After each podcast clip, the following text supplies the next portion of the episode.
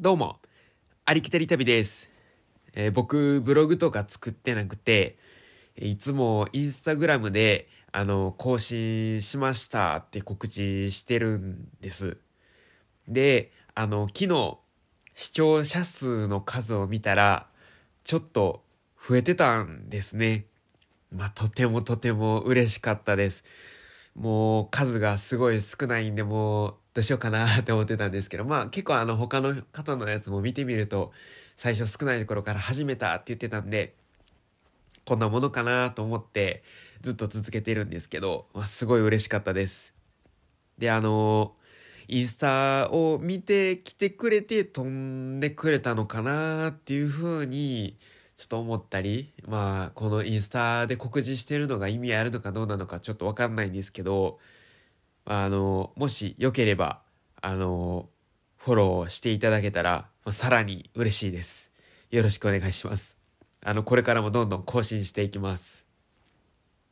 で、あの、最近そのインスタで、あの、よく、バンを改造して、まあそのバンの中でその快適に生活できるようにこう改造して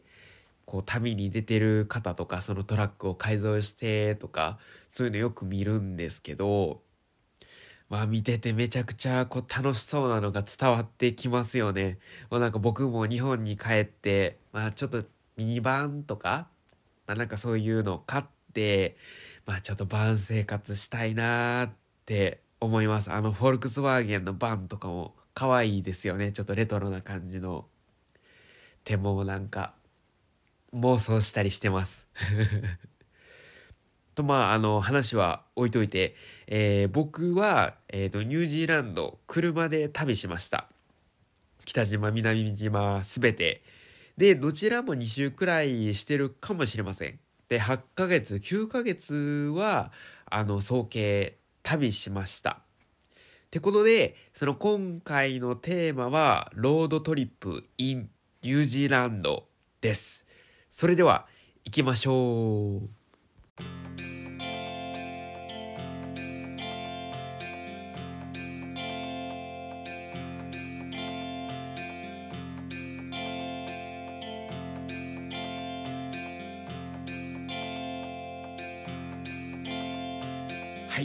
えーロードトリップって何って思う人も思う方はいると思うんですけど、まあ、ロードトリップは簡単に言うと、えー車で旅するっていうことです。で、えーこのテーマを1回であの終わらせるっていうことはもう確実にできないのでその何回にも分けて話すつもりです。で、えーまずロードトリップはその自分の車？あ自分でその運転するわけなんでその自分で行きたいところへいつでも行けるっていうメリットがあります。でっていう自由な旅でもあります。であのバックパッカースタイルであの交通機関を使ったりそのヒッチハイクで車に乗せてもらってっていうのもありです。だとは思うんですけどあの楽しいと思うしいい経験も作れると思うんですけどまああの大変だったりしますよねちょっとあの肝を使ったりしますしで、えーまあそう車だとちょっとまあそういうのがあのないくてあの本当にその自由な旅っていうのができます。であの僕はあのニュージーランド着いてすぐにロードトリップを始めました。であのオーストラリアから一緒に来た友達、えー日本から、えー来た友達ニュージーランドにすでにワーホリしている友達とかであの構成されてたメンバーで、まあ、6人で、えー始めました。であーこれうんはちょっとあの短期旅行者とかお金のないその貧乏バックパッカーとかにはいい話かもしれないのでちょっとこれは別の回で1話丸々使いたいなと思いますなんでまた次回にしますで、えーこのニュージーランド、えー、車で旅をするための設備が、あの、結構整えられてるんですね。まあ、あの、簡単に言えばその無料で、あの、寝泊まりができる場所が、その提供されているであったり、まあ、あの、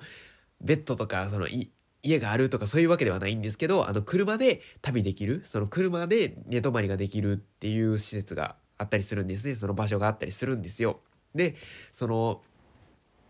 ただその敷地があるだけではなくて、その敷地があって、そのトイレが近くにあったりとか、あの、それもかなり綺麗だったり、まあ、あの近くにその給水できるところがあったりもします。で、あの、今回は、あの、ざっくり、そのいろんなことを紹介しようと思います。あの、まあ、セットアップ的な感じですね。はい。では、それでは行きます。えー、まずは、え携帯のアプリ。これを取っとけばいいですよっていうのを2個紹介します。で、1つはキャンパーメイトってやつです。えー、これはもうかなり重宝します。めちゃくちゃ重宝します。で、これ、ロードトリップするなら絶対に絶対に入れておいた方がいいアプリです。で、これはニュージーランドだけではなくて、オーストラリアも使えます。なんで、オーストラリアをロードトリップする方も、えー、キャンパーメイト入れてください。もう絶対重宝します。で、えっ、ー、と、これは、その泊まれる場所を、あの、地図で、あの、表示してくれたりしてるんですね。で、あの、GPS で、その地図上に、そのどこに自分がいるかっていうのが出てて、そこに、の近くにそのどこにあるかみたいなのをこう一目で分かったりとかもするんですね。もうかなり便利です。で、その自分からその近いキャンプサイト、そのホリデーパークって呼ばれる、えっ、ー、と、まあ、キャンプサイトではあるんですけど、えっ、ー、と、テントを張れたり、車で寝泊まりできたり、まあ、キャビンって言われるそのプレハブ小屋に泊まれたりとかまあそんな感じの、えー、場所になります。であのまあシャワーとかキッチンとかそういうのついてたりするんですけどまああのそういうところあの無料からまあそのお金を払わなきゃいけないところまでのその宿泊施設まあホテルとかは載ってないですけど、まあ、そういう感じのものが、えー、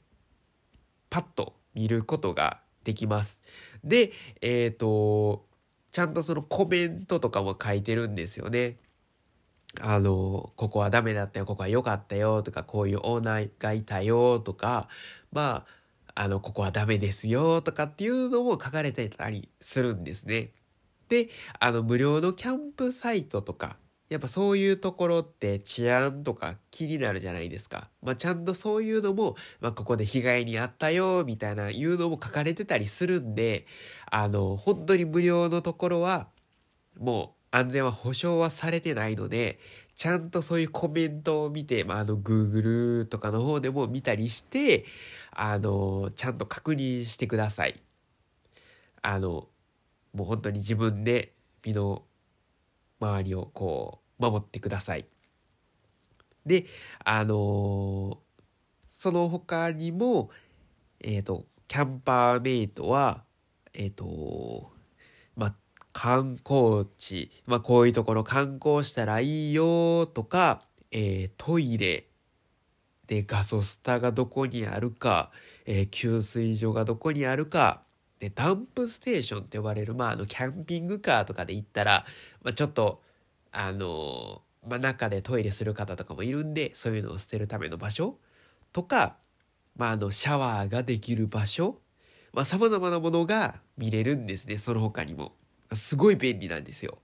もう、あの、街で、例えば歩いてて、うわ、トイレ行きたい、やばいってなった時に、どこにトイレあるかなとかって、こう見て、まあ、GPS とかで見れるんでね、あ、近くにあるって言って、こう探すことができるんですよ。まあ、便利です。まあ、たまに乗ってない時もあるんですけどね、たまに。はい。で、あのー、これはまた、次の回でも言おうとは思うんですけど、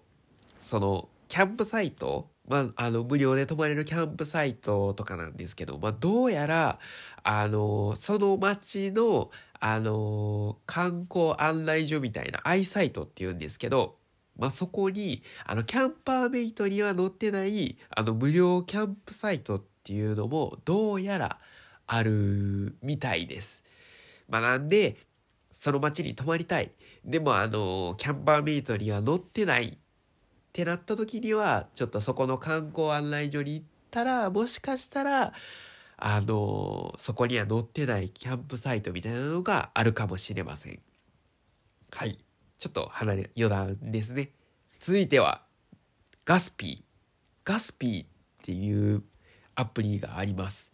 で、これは、あの、まあ、昔、あの、ガソリンの、その値段なんて、まあ、気にしなくてよかったかもしれません。あの、2年前とか、まあ、ロックダウンが始まる前は。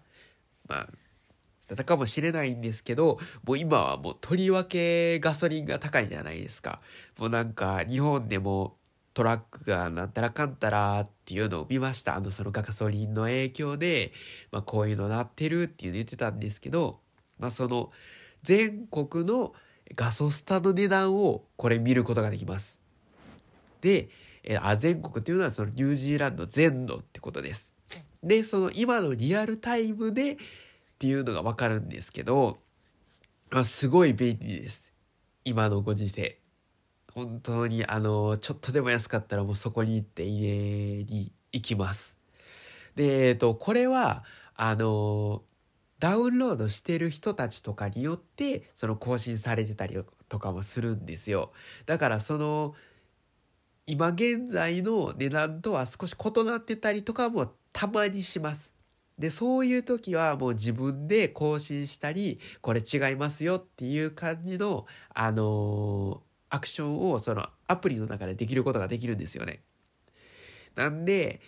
まあ、基本的には大体値段は一緒なんですけど、もし違ったら、ちょっとそういうのをしてください。まあ、あの、正確じゃないっていうところもさすが日本、日本だったら正確でかもしれないですけど、まあ海外なんで、まあちょっと適当っていうところはまあ、愛嬌っていうことで、まあ、堪忍って感じですね。おそらく。はい。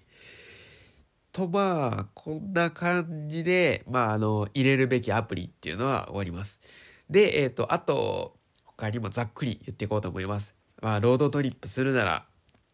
レンタカーですね、まず。で、このレンタカーは、もうめちゃくちゃ種、あの、会社あります。あの、本当にね、あの、めちゃくちゃあるんですよ。で、やっぱり有名どころは高いです。あの、安心感はありますけどね。で、まあその、ネットで検索してもやっぱり簡単にあの見つかるものはやっぱ高いです。で、あの、保険とか、まあそういうのはしっかりしてるんで、まああの、安全を、安牌を取るなら、まあ、あの、有名どころを取った方がいいです。で、えっ、ー、と、個人的には、オメガっていうところが安いです。で、えっ、ー、と、気をつけなきゃいけないのが、例えばネットで、えー、安い、えー、保険、保険じゃないわ、えっ、ー、と、レンタカーを借りますって言って、ネットで借りるとするじゃないですか。で、それが、えっ、と、よくわからない会社だったら、その保険がその別の会社だったりとかもするんですよね。その、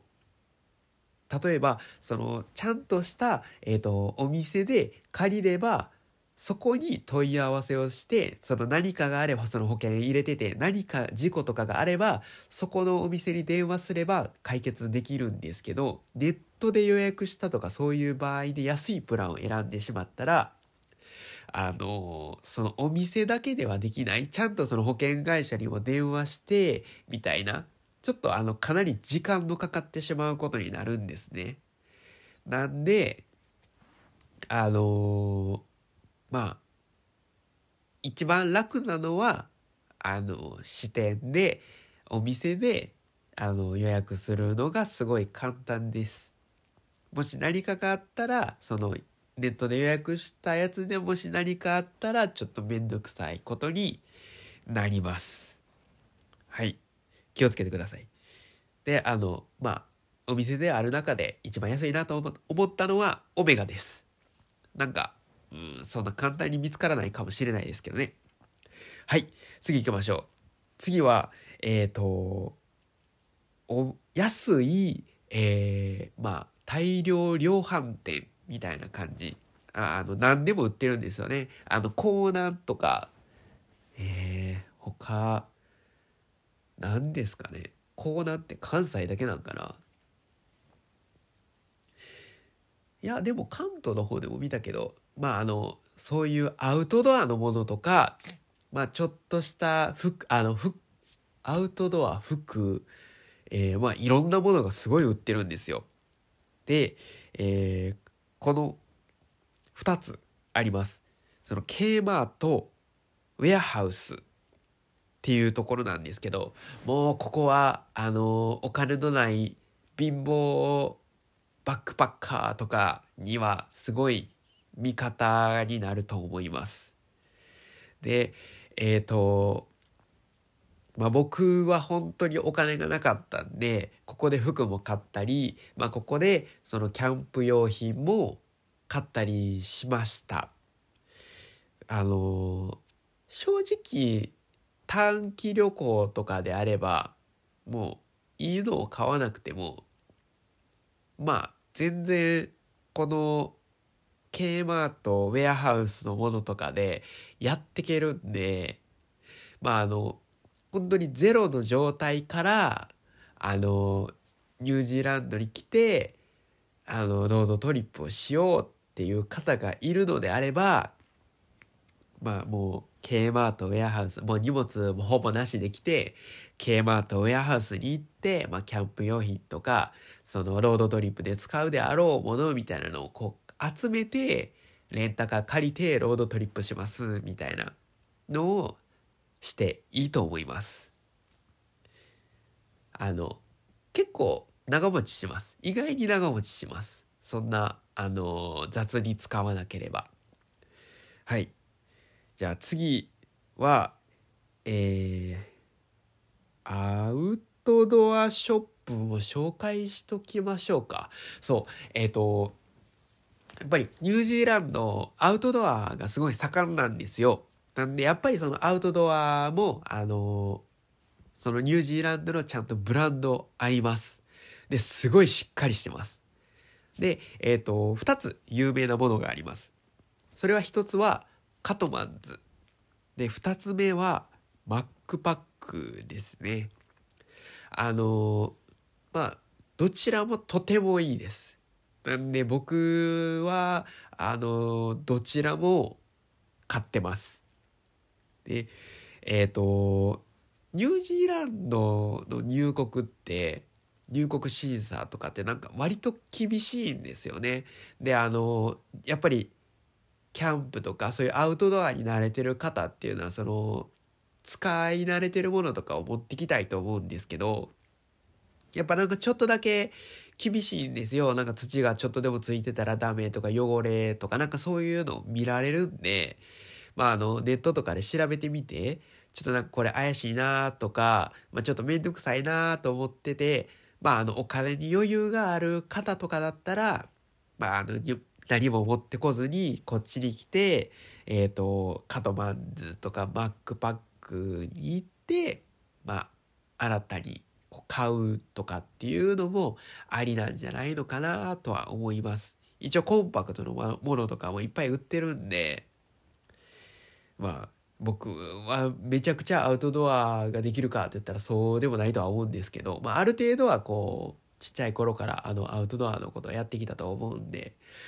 まあカトマンズバックパックで十分こと足りると思います。はい。